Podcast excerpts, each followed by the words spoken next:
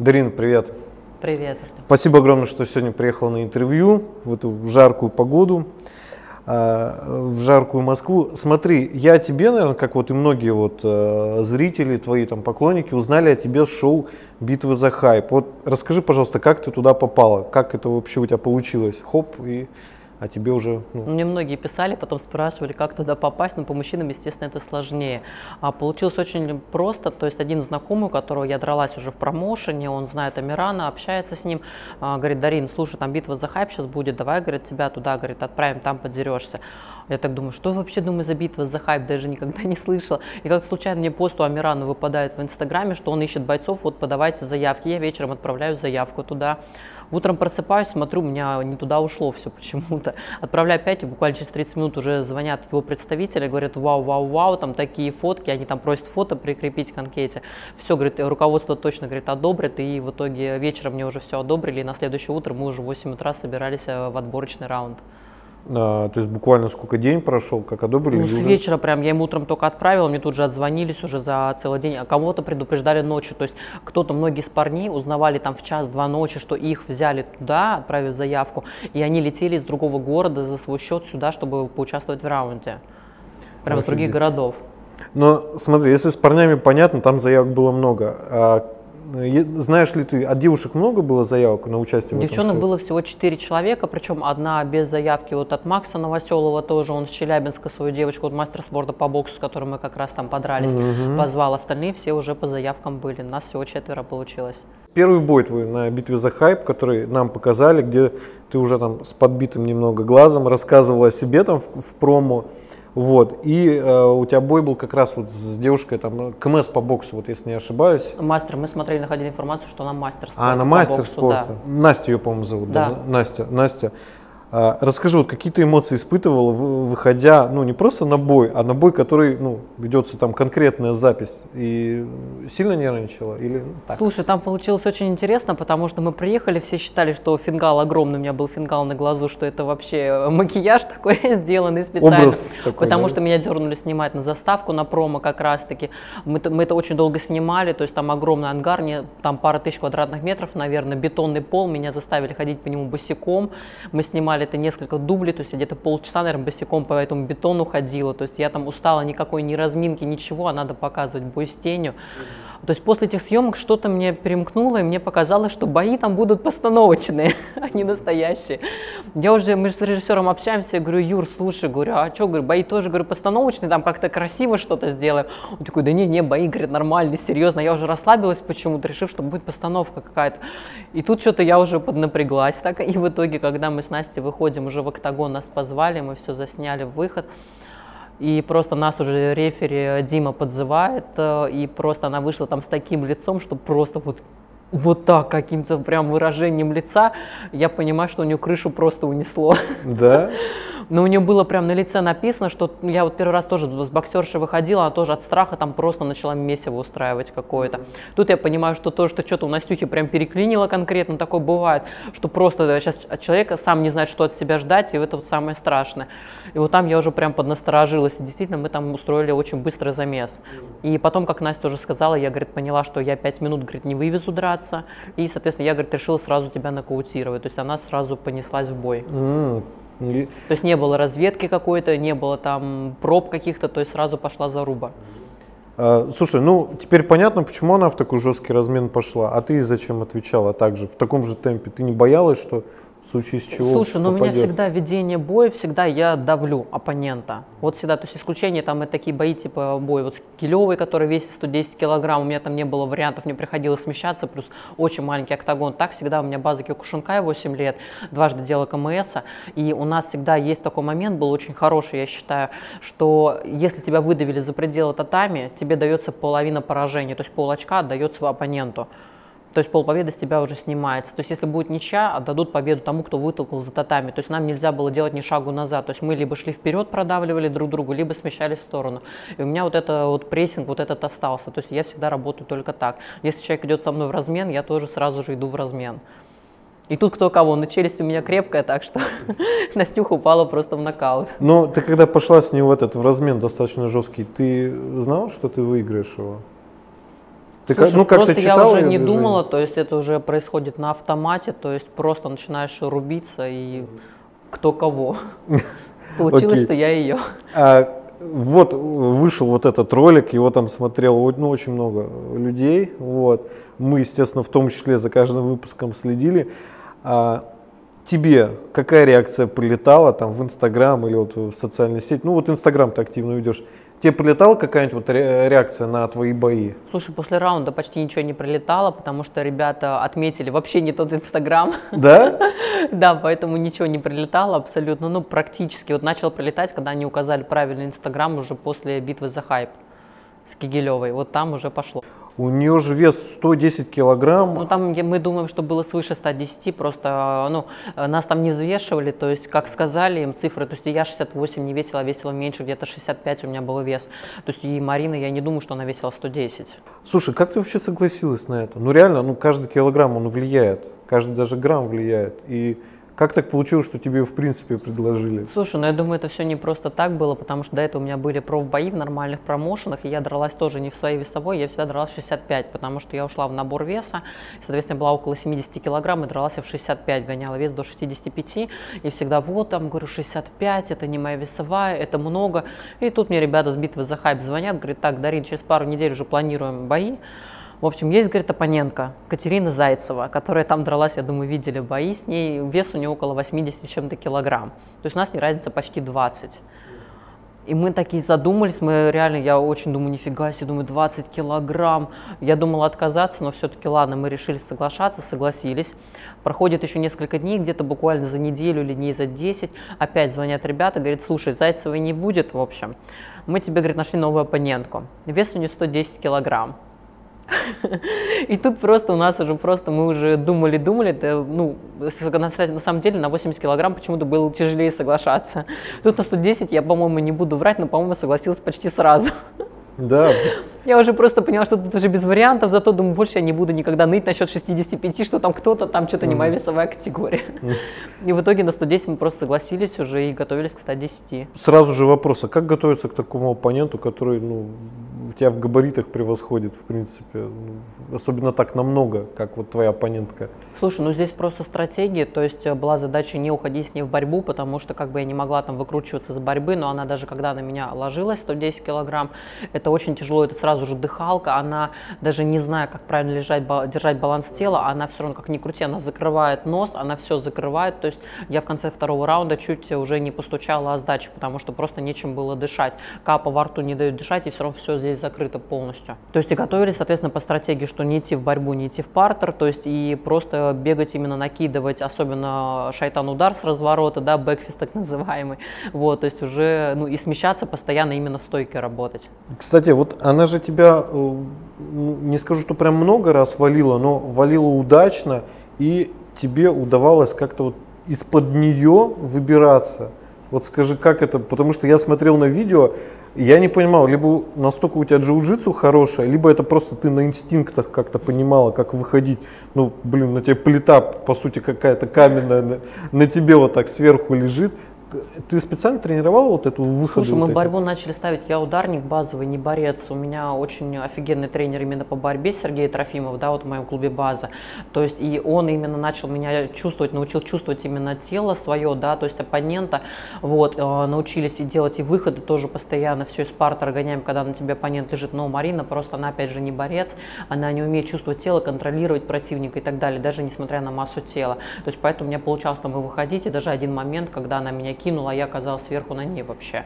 То Мгм. есть, ну, получалось. И если бы она мне не сбила дыхалку, я бы так и дальше выходила. Насколько вот я по видео помню, она пыталась тебя на треугольник взять или просто пыталась повалить и лежать на тебе максимально там долгое время? Как Нет, это? слушай, они пытались, они работали рычаг локтя, то есть сделать руку взять на излом, но так как она, опять же, ее долго это не нарабатывает, надо уметь делать, да. Даже если бы она пыталась, у нее бы не получилось это, то есть там, я спокойно знаю несколько вариантов ухода, то есть это бы не сработало. Поэтому она просто наваливалась и лежала на мне, отдыхала, условно сказать. Она, видимо, сильно удивилась, что с с тобой не работает вся вот эта, весь этот геймплан, который она себе наметила. Ну да, нас Дима неоднократно рефери поднимал в стойку уже, то есть там были такие моменты, что он же должен давать определенное количество времени, если не происходит никаких активных действий, она просто не знала, что там нужно делать, она просто лежала, у нас отдыхала, поднимал стойку, мы опять продолжали в стойке. Да, это на самом деле очень интересный бой, поскольку меня очень сильно удивляло то, что она тебя валит, каких-то она вещей не делает, которые в принципе можно сделать. Вот. И в этот момент, пока она там даже локоть ну, пытается поднять, ты из-под нее просто как лампочка вот так оп, выворачиваешься. Да, она не чувствует своим телом, то, что я ухожу, я спокойно да. из-под нее уже вылазю. Я удивился, думаю, ну как так, это типа джиу-джитсу такое или ты специально как-то отрабатывал это с тренером, чтобы взять вот так вот выходить? Нет, у просто? меня тренер, он базовый борец по самбо, вот выступал всегда там бокс, самбо у него, он очень хороший самбист, вот у нас то, тоже вот со мной там приезжала и судья от Союза ММА, э, вот у нашего тренироваться Милана Зайцева, то есть она тоже говорит, нам говорит, даже на сборы, говорит, таких элементов не дают, там таких мелочей, которые вот дает он. То есть здесь уже просто на чувстве тела. Как стало известно уже после того, как бой закончился, по-моему, в конце там третьего раунда стало известно, что она тебя за живот укусила. Вот скажи. За ногу еще. А, и за ногу. Что ты в тот момент почувствовала? Это ведь было, когда ты э, находилась Я сверху. Я была сверху, ее добивала, да, она прижалась, меня обхватила за живот. Тут она понимает, что ее долбит по голове, и долбит так нехило. Она меня, соответственно, цапнула за живот, причем очень сильно. Я в этот момент отрываю глаза, смотрю, где рефери, почему, он, где, почему Дима не останавливает бой, это не прекращает. И я понимаю, что ну, прекращения не будет просто уже. Он не видел. Он я не понимаю, видел. что некогда разбираться, видимо, не видел. Тренер орет, отжимай голову, Артур Варданян орет, давай отжимай голову, я ее отжимаю, она прижимается к коляшке, кусает меня за ногу со всей дури. И, вот. и в итоге, короче говоря, уже после этого раунда, когда нас уже развели, я Диме говорю, рефери, говорю, Дима, она меня, говорю, укусила. Он такой, все, боец готов, боец готов, все, я понимаю, что что-то бесполезняк. Да. В итоге мы продолжили, уже после третьего раунда он это запомнил, уже угу. после конца боя он уже подходит, когда уже судьи вынесли решение, потому что я видел, многие в комментариях писали, что мне якобы победу дали из-за того, что она меня покусала, якобы мне какие-то баллы за это начислили, с нее сняли. Mm. Вот, на самом деле судьи уже записки все сдали, уже решение было единогласно. И Дима уже после этого, после третьего раунда подошел, спросил, где она тебя ну, укусила, покажи, я показал, он показал главному судье, но эта роль вообще никакой не сыграла там. Mm. То есть просто смысла не было. Она тебе потом как-то подходила, извинялась, что это на эмоциях было или После нет? боя, да, то есть ее было. уже, когда врачи уже привели в порядок, все потому что ей там вызывали врачей, потому что, mm. ну, я представляю, ей там нехило тоже досталось по голове, она не привыкшая к ударам по голове, вот, то есть, да, она уже подходила, пообщалась уже, извинилась, то, что укусила, говорит, я там, говорит, не думала там с неожиданности mm. с какой-то. Все-таки вес, я считаю, в этом бою реально решал, потому что ты, ну, столько раз в челюсть пробивала, вообще... Решает не... всегда, как ни крути, всегда вес это очень серьезный фактор, который там профессионал, не профессионал перевешивает всегда и везде. Потому что, да, ну, согласиться на такой бой, это, конечно, это очень интересно. Ты, ну, наверное... Про 80 килограмм мы думали на самом деле намного больше и намного более ну, серьезно к этому подходили, а про 110 я уже просто махнула рукой и согласилась.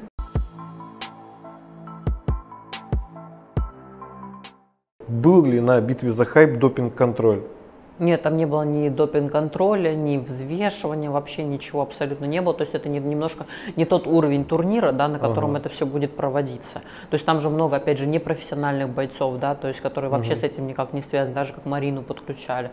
Ага. То есть, ну, очень много таких моментов. То есть это немножко не тот уровень. То есть если ты хочешь, ждешь взвешивания допинг-контроля, это, пожалуйста, на стандартные промоушены угу. нужно. Тут, в принципе, можно было закинуться всем чем угодно и выйти ну, драться. кто как хотел. То есть, ну и в принципе в России вот я пока что еще ни разу не сталкивалась с, доп- с допинг-контролем. Вообще ни разу. Ни в одном промоушене, потому что это, опять же, это стоит денег, сдать анализы на каждого бойца, то есть это стоит денег.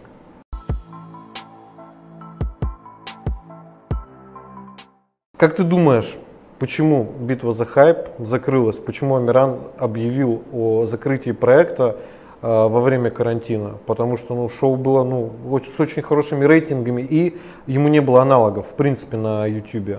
Да, слушай, шоу было очень классное, но он ушел, то есть, ну, как он это объяснил, что это финансово невыгодно уже стало, хотя я думаю, что его неплохо так спонсировали, ну, посмотрим, как дальше, может быть, у него в Америке проект удастся, а может быть, нет, может быть, опять битву за хайп откроет, угу. то есть ему уже никогда не поздно вернуться. А в Америке он что снимает? Э, ты в Сейчас курсе, вообще может? не в курсе. Может, там опять пощечины, все? Не знаю, может быть, вообще как-то так же не слежу. Там же, я если не ошибаюсь, кто А, Дана Вайт постил эти, э, по-моему, пощечин видео у себя в Твиттере и писал то, что там они безумцы. Слушай, может быть, я помню, что Артем Тарасов упоминал о том, что там якобы Дана Вайт там вот с Амираном хотят по пощечинам проводить, а чтобы Дана Вайт это публиковал, я такого а, не помню. По-моему, да, публиковал. Я если найду, я сейчас вот в видео пустим вставочку. И потом Джо Роган в своем подкасте, уже не помню с кем, обсуждал, вот, ушел uh-huh. вот это про пощечины. Не знаю, почему битву за хайп а, обошли стороной, но почему-то им ну, это потому так... что, видимо, Дани Вайту невыгодна конкуренция такая.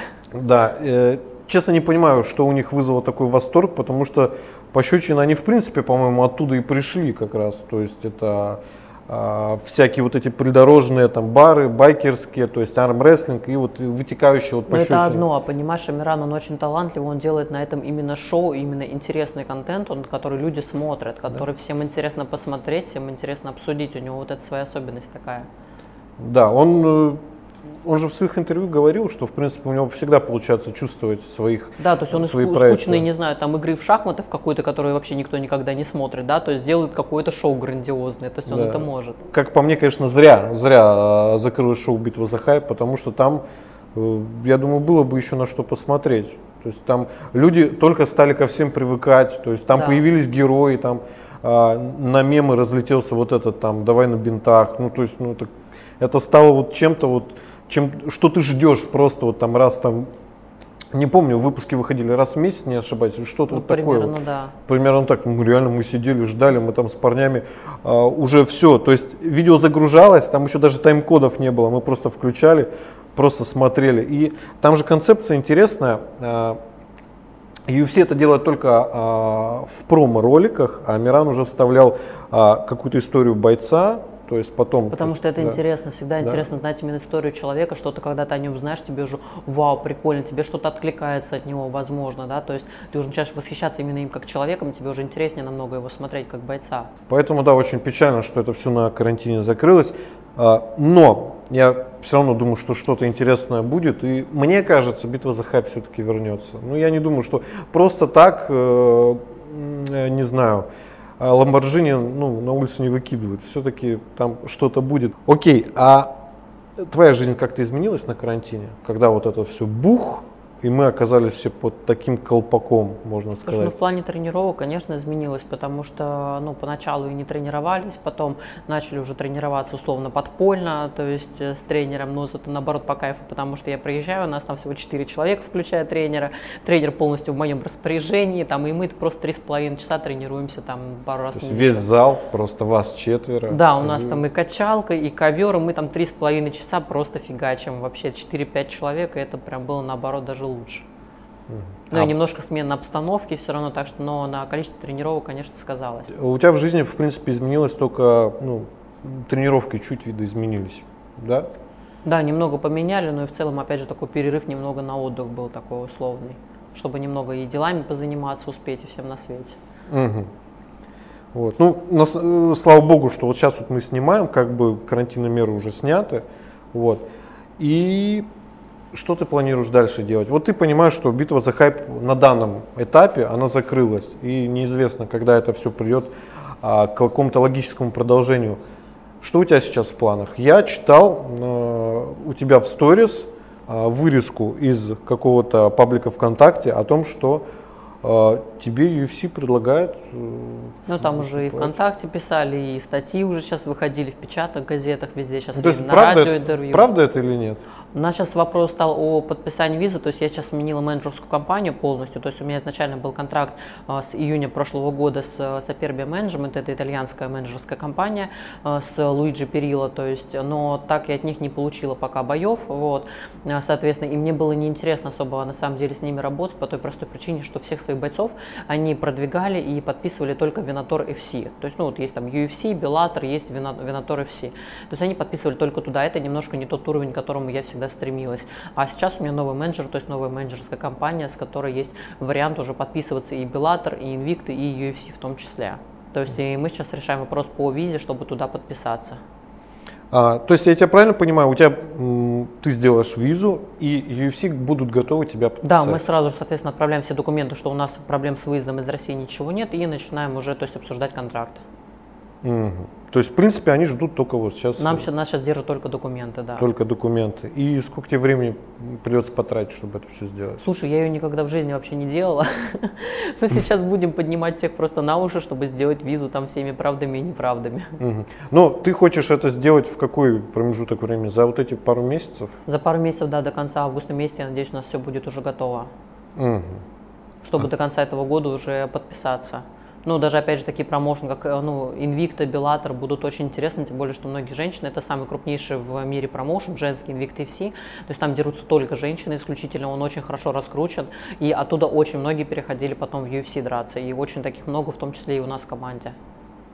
Но ты все-таки планируешь именно в UFC? Да, потому что это всегда была мечта, вот прям как только я вообще узнала про мир единоборств, то есть это всегда угу. была единственная такая мечта, это UFC.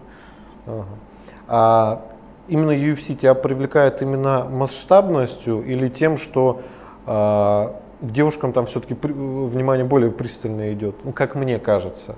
Вот. Мужские бои, ну, это в принципе уже, ну, мы насытились уже этими супер боями, и уже прямо в ближайшее время, мне кажется, ничего суперского там не будет. Там э, Жорж Сен-Пьер там не вернется, там, чтобы подраться там с Хабибом, там не сгонит там сколько там, 10 килограмм ему надо согнать, что-то такое. То есть, в принципе, в плане контента, а мужская часть, вот, мы уже присытились.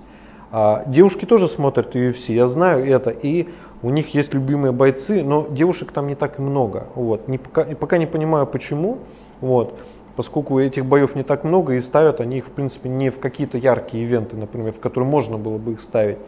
Вот.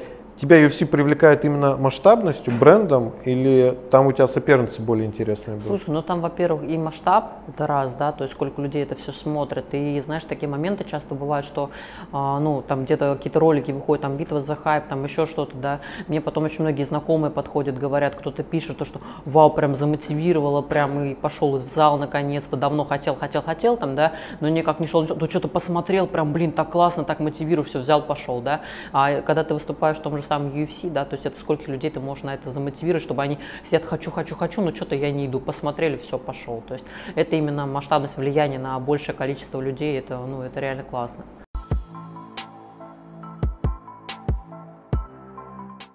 Не боишься ли ты в UFC встретить такого оппонента, от которого ты можешь получить много урона физически. Например, как в бою а, мы с тобой обсуждали Инженчик с Жанк, да, если я правильно... Да, Жанк Вейля. Вот, которая, ну, собственно, очень много урона ее не нанесла. Вот. И та, после чего завирусилась, это очень сильно, все это начали обсуждать, что женская ММА, это вообще надо или нет. Я не спрашиваю тебя о том, боишься ли ты проиграть. В принципе, там ни один боец, мне кажется, проиграть не боится вот такой урон получить и вот так вот неприятно завируситься, вот ты не боишься? Слушай, ну там всегда в октагоне есть рефери, который следит за тем, чтобы бойцов не было травм, не применялись какие-то запрещенные приемы, вот, то есть э, там всегда знаешь, что будет какой-то болевой там рычаг локтя, там удушка, что рефери всегда рядом, что действительно там профессионалы, они всегда вовремя остановят этот бой. Но опять же, бывают такие ситуации, как с Эджейчик, э, бывают ситуации, как, допустим, сейчас вот у нас в это воскресенье, там 12 или 13 апреля будет UFC, у июля, и выходит Роуз на Маюнес опять с э, Амандой, по-моему, ее зовут. У них был бой последний, когда Аманда бросила Роуз прямо на позвоночный стол. И она вырубила, сразу же да. постучала, то есть Роуз сразу постучала сдачу, то есть это запрещенный прием, то есть огнетушители, бросание напрямую на голову, угу. на позвоночный столб, это все запрещено, потому что это приводит просто к параличу, да, угу. то есть бывают такие серьезные травмы, но это огромная редкость. Травм, конечно, страшно получить, особенно на тренировках бывает такое зачастую, то есть ну, мы перестраховываемся прям по максимуму, то есть на тренировках, то есть если мы что-то делаем, то есть это сразу только чувствуешь, удушка та же пошла, сразу стучишь, то есть потому что тебе не надо, чтобы тебя кто-то там душил прям до последнего. Угу. Вот, то есть ну и там все-таки надеюсь, что это без травм все обойдется, то есть пока что без травм, без переломов вообще за всю жизнь. Как тебе такой феномен э, в UFC, в женском, как команда Ньюнес? Ну, это ну, чистой воды зверь, как по мне. А в ней тестостерона больше, мне кажется, чем в, вообще в обычном мужике. И то, как она быстро разбирается со своими оппонентками, как вот ты к этому относишься? Как, как ты к ней, как, перс, ну, как персонажу, который мы видим? Я... Ну вот Аманда, я так условно, можно сказать, ее фанат, вот именно ее техники, как она это все проводит, потому что она не только техничный ударник и борец, она именно прям, я вот вне себя прям тоже вижу отчасти именно в характере, как она выходит. То есть даже посмотреть ее бой, например, Сайборг, я думала, Сайборг там просто она непобедимая вообще будет. То есть это был такой образ прям женщины, которой, наверное, никто никогда вообще не свернется с поясом. Я тоже UFC. так думал просто непобедимый. Приходит Нунис и просто ее разносит на первых же секундах. Там, по-моему, не соврать, это, по-моему, 41 секунда боя была, когда она улетела просто в нокаут Сайборг. То есть она именно вывозит это прямо на характере, она выходит, то есть и там никто не выдерживает, даже та же самая Шевченко, два проигрыша у нее уже с Нунис. То есть там, я не знаю, каким там нужно быть, чтобы, ну знаешь, как она очень хорошо олицетворяет тот факт, что может быть какой-то человек, вот вроде той же самой Крис Сайбер, который вроде ты считаешь непобедимым, но всегда найдется кто-то лучше. То есть всегда есть такой человек, которому надо больше, который более голодный до этого, до пояса, до всего, который больше работает и, соответственно, выигрывает. То есть никогда не может знать исхода боя. То есть всегда может и случайность какая-то быть, и все что угодно, любой исход. То есть у тебя рука куда-то не туда, нога куда-то не туда, и ты уже проиграл бой. Да. Я на самом деле также думал по поводу Ронды Роузи, думал, ну это все, ну это не, так же, как и про Конора Макгрегора, ну, никто ну, не победит. Пришла Холли Холм, не, вот тут поспорю, потому что Ронда Роузи, она же базовый борец, она же олимпийская чемпионка по дзюдо, она борец, это немножко другая категория угу. людей, то есть они не привыкли получать удары в лицо. То есть там просто летящая немного рука в сторону лица, они уже теряются. То есть угу. борцы это все, то есть нет, у нее базовая борьба. Угу. То есть это нужно было ей ставить бокс, бокс, бокс, постоянно привыкать именно получать удары по лицу, там по лбу и так далее, везде, то угу. есть с этим работать. Ну как ты думаешь, почему она этого не делала? Ну, немного поймала звезду, как она говорила в интервью, или просто, ну, не ее стиль? Как Слушай, не знаю, может быть и тренера там, да, например, строили такую стратегию, что вот ты офигенный борец, давай будем на этом сидеть и дальше делать этот рычаг локтя, которым она выиграла почти все свои бои, да, причем на первых же секундах она, по-моему, секунд за 12 даже у нее, по-моему, был рекорд, что она выиграла да. рычагом локтя там. То есть, и, может быть, у них была такая стратегия, она с ними соглашалась как спортсмен хороший, то есть, может быть и такое.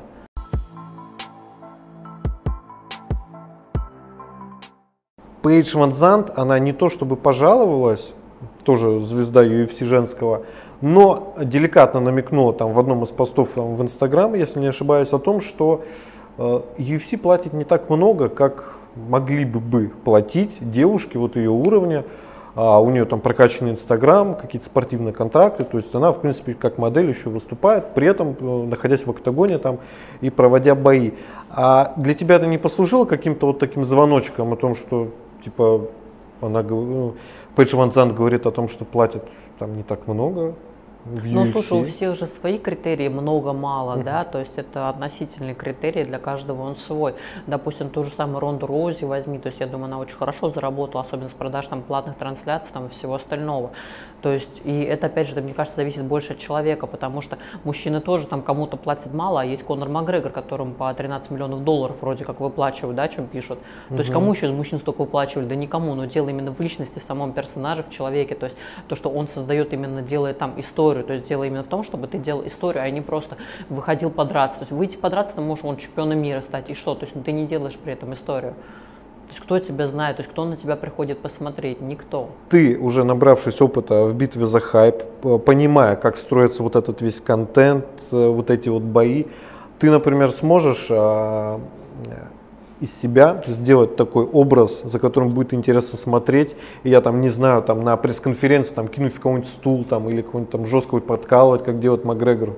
Он, в принципе, и стул, по-моему, кидал, если не ошибаюсь. Ну, мне кажется, там все равно больше является просто собой, раскрывается не боится показывать себя настоящего, чем, знаешь, специально что-то надутое ставить угу. из себя какой-то образ, продумать, тут я кину в кого-то стулом, тут я что-то тот. То есть, мне кажется, он на это не настраивается, то есть он просто такой, какой он есть. А многие начинают сковываться, себя сдерживать, то есть, и просто, соответственно, ну, такие все правильные, вот правильные, правильные, за маской такой сидят, прям вот я нет, нет, я вот, я боец, я сейчас выйду, подерусь, все. Угу.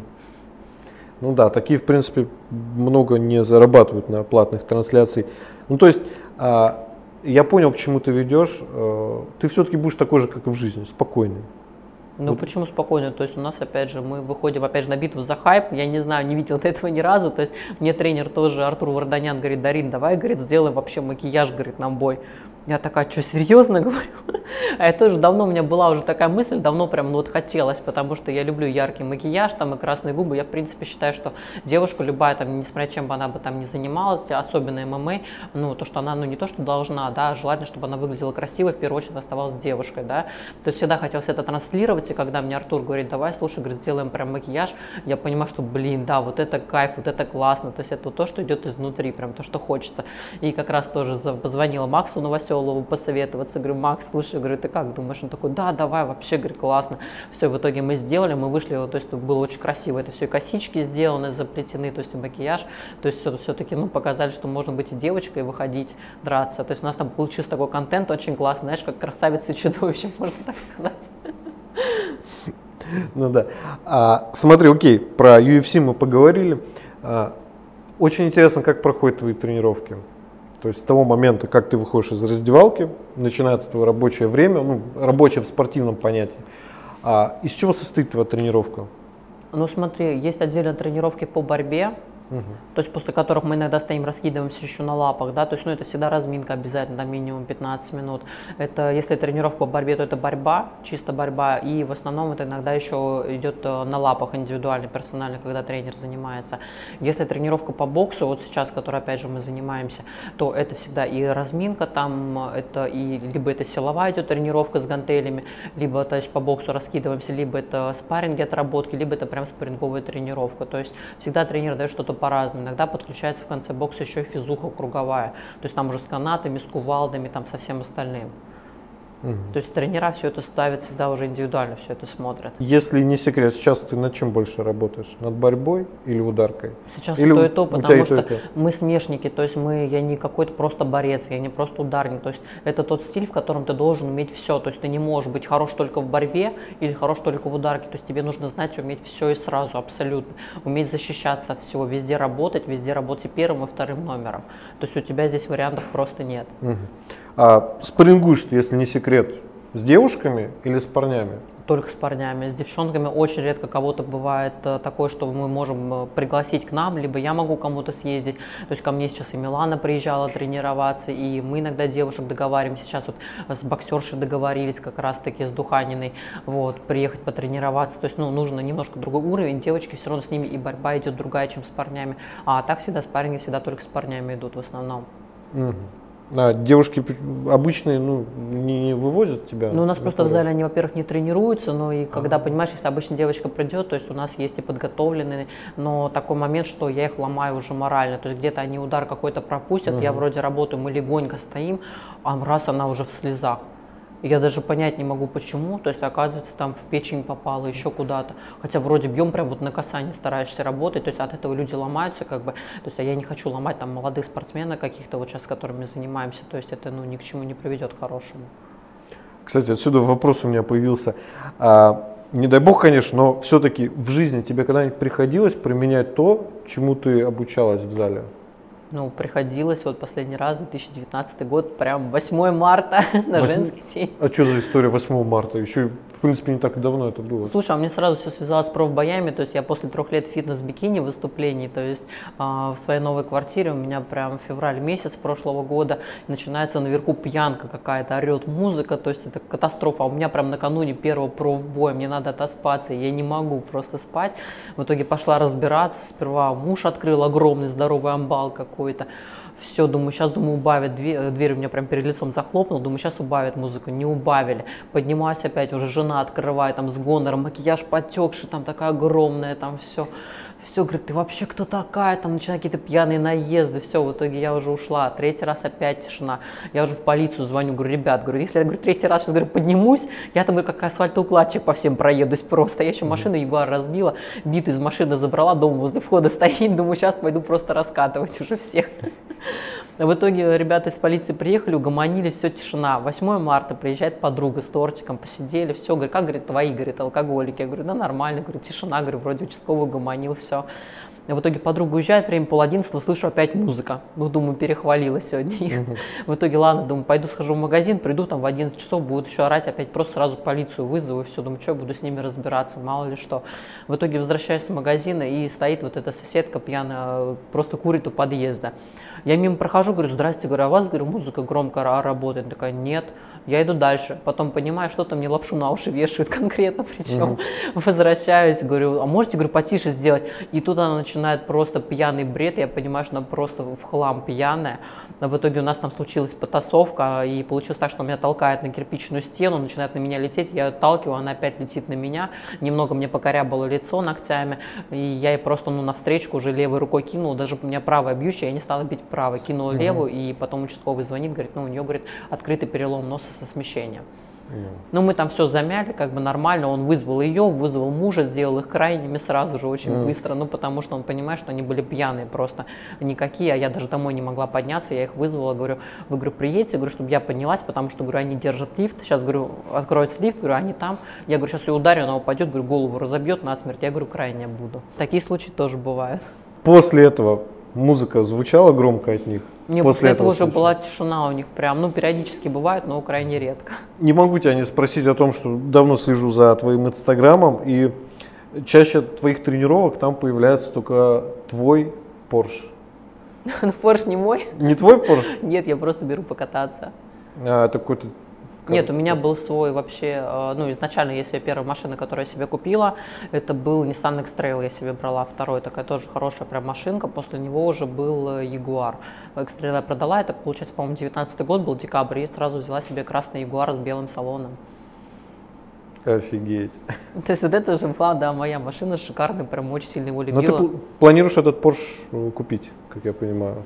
Нет, я себе мечтаю, конечно, взять Porsche когда-нибудь в ближайшем времени, угу. вот, но пока что все деньги инвестированы, то есть это все пока в оборотке, нужно крутить. Угу. По, э, помимо спорта, ты чем зарабатываешь? Бизнес. То есть у меня уже много лет бизнес. То есть я первый год, когда только переехала в Москву, я один год отработала ровно день в день по найму.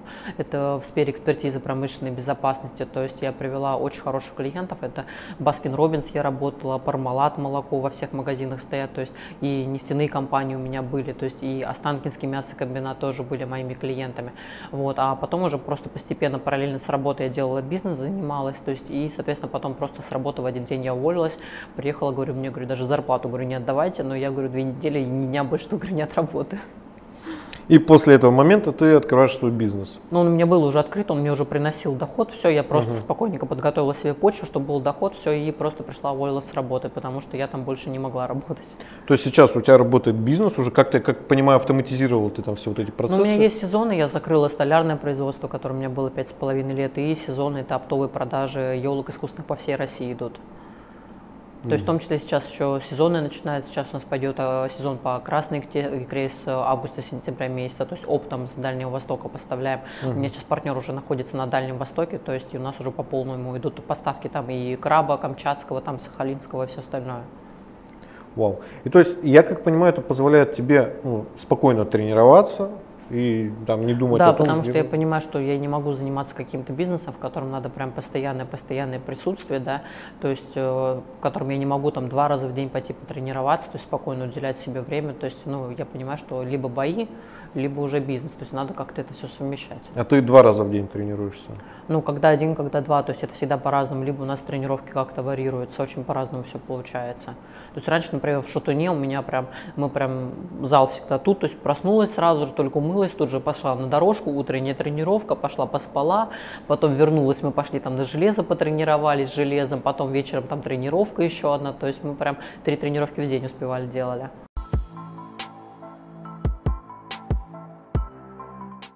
Вопрос теперь э, о твоей узнаваемости. Битва за хайп вышла, а тебе все узнали. То есть сейчас это ну, карантин только закончился в Москве, все это а, подутихло. Кто тебя чаще узнает, мужчина или женщина? Вот мне да, интересно. в принципе, всегда в основном мужчины чаще узнавали. То есть сразу после битвы за хайп подходили официанты, видно, особенно у меня, да. То есть официанты, и там в, где-то в бар приедешь, там посидеть, кофе попить, там, и просто клиенты подходят, там, пожелать удачи, там, руку пожать. И там в спортзале тоже подходили, просили сфотографироваться. То есть, ну, в основном это всегда мужчины. Из женщин, помню, один или два раза, наверное, всего было. Угу. То есть все-таки девушки меньше смотрят. Почему? Они как-то, знаешь, начинают даже в комментариях, их смотришь, они, вот, девочка, да зачем это надо, это же... Вот недавно буквально вот этот пост вышел в подслушано видное, и просто там сразу комментарии пошли, да девочка, да зачем это надо, это же травмы, это синяки. И думаешь, господи, посмотри на фотку, ты там видишь где-то травму, где-то синяк, ты у меня видишь сломанный нос, разбитую губу, ты хоть что-то из этого видишь, зайди в мой инстаграм, ты много там этого видишь. То есть там когда-никогда, знаешь, бывает, что на тренировке где-то чуть глаз заденут, подобьют синяк, который у тебя за две недели уже пройдет, губы там, если где-то разобьют, это крайне, опять же, редко, проходит вообще 2-3 дня, уже все заживает. На боях никогда не было за столько лет, я с 2007 года занимаюсь, не было ни одной серьезной травмы вообще в принципе. То есть и люди смо- смотрят на фотографию, говорят, да, какая красивая девочка, но это же травмы, это же синяки, и при этом они их не видят. То есть ну, у них уже в голове, они себе это постоянно все придумывают. Что это просто какое-то убийство там Поэтому у девочек да? я вообще не знаю, что там в голове, но девчонки в основном не подходят. В основном мужчины как-то более лояльно к этому относятся. А типа к тебе как-то подходили, друзья у тебя не спрашивали, например, Дарин, ну ты такая красивая, ну нафига ну тебе надо?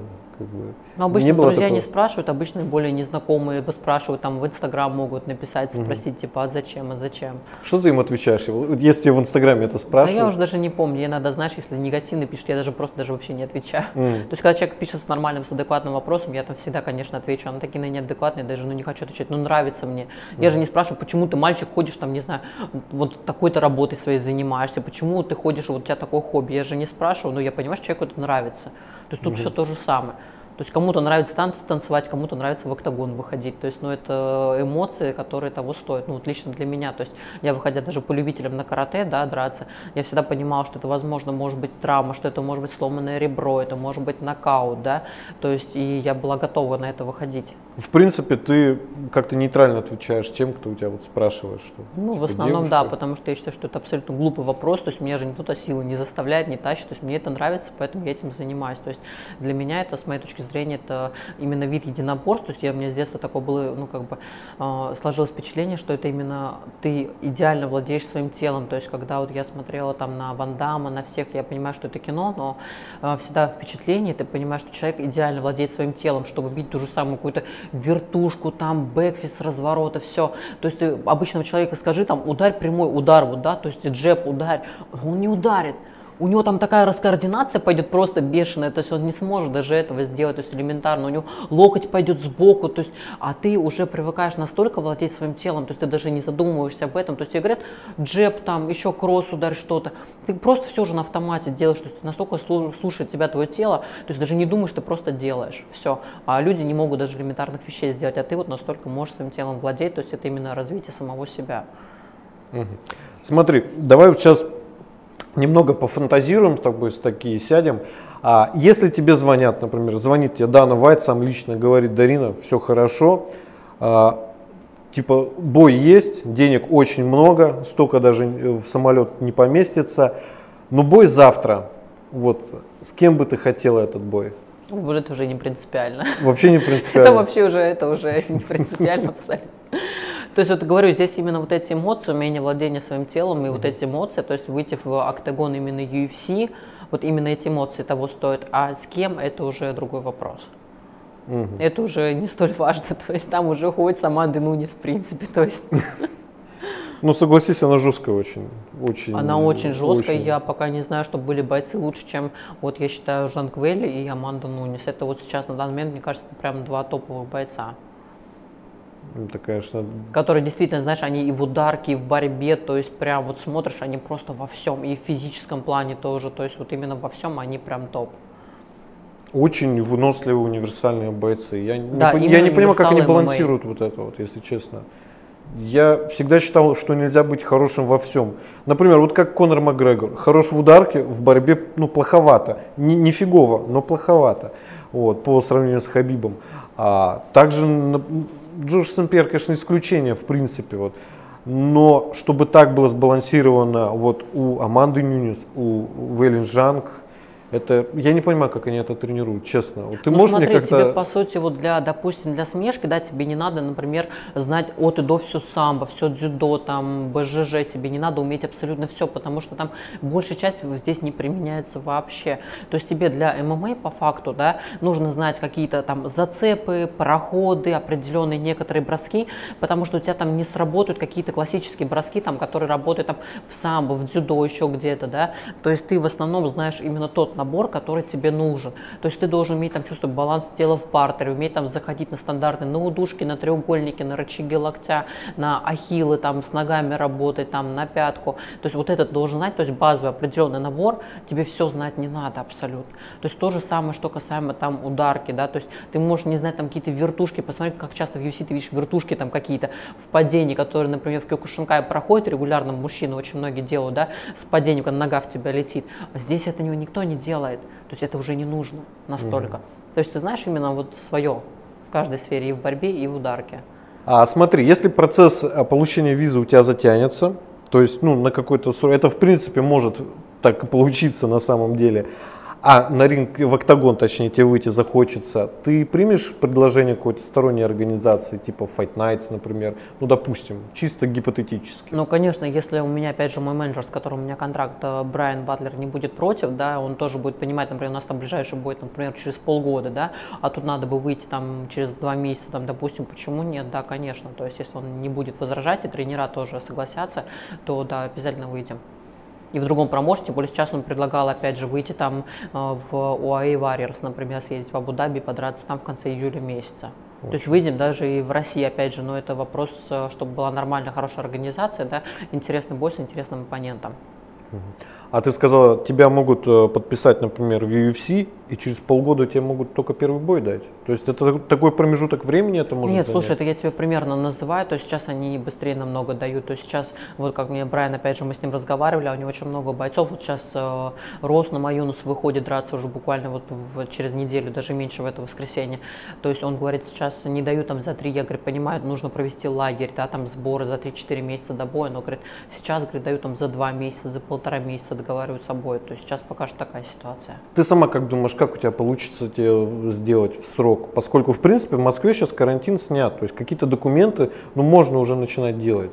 То есть, как ты думаешь, ты успеешь? Подать Слушай, это ну все? будем решать, потому что как загранпаспортом было, когда мне нужно было ехать в Китай драться там за сборную России, там против сборной Китая у нас должно было быть 6 боев, вот, и нам нужно было срочно сделать загранпаспорт, то есть я прихожу, сдаю документы, мне там объявляют, что, то есть это был сентябрь месяц, мне объявляют, вам только в конце декабря выйдут, потому что я в Москве, то есть, ну, как бы не без прописки, да, то есть я вообще родом uh-huh. из Сибири, у меня прописка там, то есть не по месту жительства сдаю документы, говорят, у вас в декабре будет, а у нас э, конец сентября уже бои или начало октября были. В итоге, по факту, мне визу этот э, загранпаспорт сделали за две или за три недели. Ого. То есть вместо там э, пяти месяцев, там, по-моему, получалось, или четыре месяца. Офигеть. То есть все всегда решаемо. Тем более мы же делаем, я же делаю визу не для того, чтобы поехать куда-то отдохнуть, да, то есть это спорт, это выход за свою страну, опять же, то здесь уже немного другие моменты идут. Угу. Смотри, и напоследок мне хочется с тобой поговорить о, э, о хейтерах. То есть скорее всего, ты попадешь в UFC. Я по тебе вижу, что ты, в принципе, это понимаешь. Вот. И, в принципе, все это понимают. А, получал ли ты после битвы за хайп какой-то хейт в свою сторону? Или ну, из-за неправильного инстаграма, мне кажется, половина ну, такая, которая не стала гуглить дальше, например, как это сделал я, просто до тебя не дошла эта волна хейта. Не, в битве за хайп они уже в самой, когда с Кигелев был бой, указали правильный инстаграм, угу. то есть там ребята и подписывались, и писали очень много, и очень много было комментариев и под самим видео на ютубе у Амирана, да, то есть и хейтерских, что там, я там женские бои всегда проматываю там и все остальное. Мне как на самом деле без разницы, то есть как бы хочешь проматывай, многие прям начинают там, что женщинам вообще место на кухне там и все остальное, ну как бы это их личное мнение, то есть пусть он, он там сам сидит себе на кухне, то есть меня это вообще не касается, я в эти полемики никогда не вступают, то есть и не считаю нужным там тратить на это там свое время. То есть это его мнение, как бы он пусть с ним там остается. Ну, то есть тебя не задевало то, что они писали? Нет, меня как-то раньше еще задевали какие-то вещи, да, там, ну, опять же, это в силу, видимо, возраста, да, а когда уже немножко больше опыта, вот, в силу возраста сейчас, я все равно понимаю, как бы, да, они всегда будут, и от того, что я с ними вступаю в какие-то дебаты, пытаюсь там, доказать свою точку зрения, у них там ничего не поменяется, как бы, то есть я просто вообще никак уже не реагирую. Да, ну и правильно делаешь, конечно. А, и уже самый последний вопрос, это я знаю о том, что девушки будут смотреть это интервью, которые подписаны на тебя, там, на наш канал. А, очень много девушек, я заметил, в принципе, по, а, даже по локально, по своему городу, где я живу, то есть в залах стало больше появляться девушек. В принципе, меня это поразило. А, процент мужчин, которые туда ходили, чуть-чуть снижается. Процент девушек, которые туда ходили, увеличивается. Почему так получилось, я не знаю. Но, а, в принципе, это мы потом разберем. Что бы ты посоветовала тем девушкам, которые хотят э, начать свой путь э, в ММА, но которые пока э, думают, еще стоит ли ну, слушай, это как где угодно, это обычно, знаешь, про ММА мало кто задумывается, обычно родители начинают отправлять там куда-то там бокс, карате, еще куда-то, да, девчонок, они там занимаются, они многие даже не задумываются про ММА, то есть я когда занималась карате еще, находясь в Сибири, там лет 17-18, я уже сидела в интернете, искала, как там вообще стать профессиональным именно бойцом, мне прям всегда это было интересно, потому что карате это все-таки это вид спорта, да, то есть с ограничениями, с очень многими, то есть это очень что-то далекое от улицы, да, всегда хотелось именно ММА, то есть полный спектр всего. Вот. И здесь то есть самое главное, даже если даже ребенок понимает, что я там хочу там мальчик, девочка там куда-то в осмешку, надо понимать, куда ты хочешь, именно понимать, в какую точку Б ты хочешь прийти.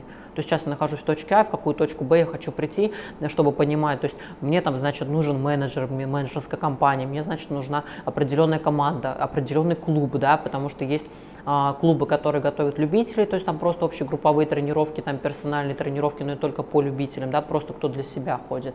А есть определенные специализированные клубы, где есть а, хорошие команды тренеров, которые уже готовят именно профспортсменов и которые занимаются продвижением и всем-всем-всем, и у которых, опять же, есть опыт выставления профбойцов там, да, то, что нужно переходить уже менять и тренеров, и команду, и все остальное.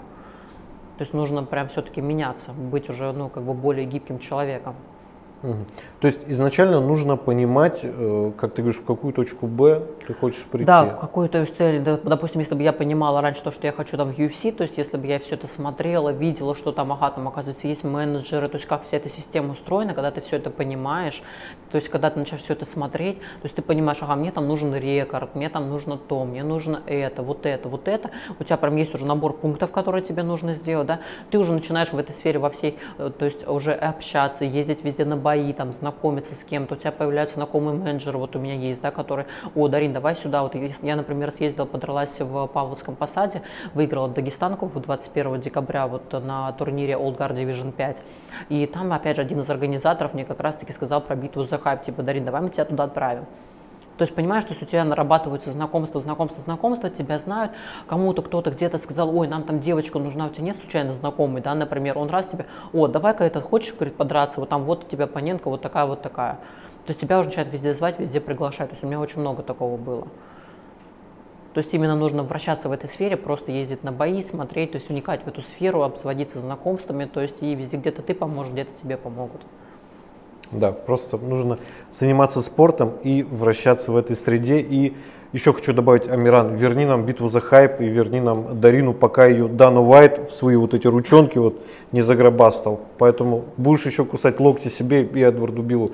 Дарин, спасибо огромное, Все, что пришла. Спасибо тебе.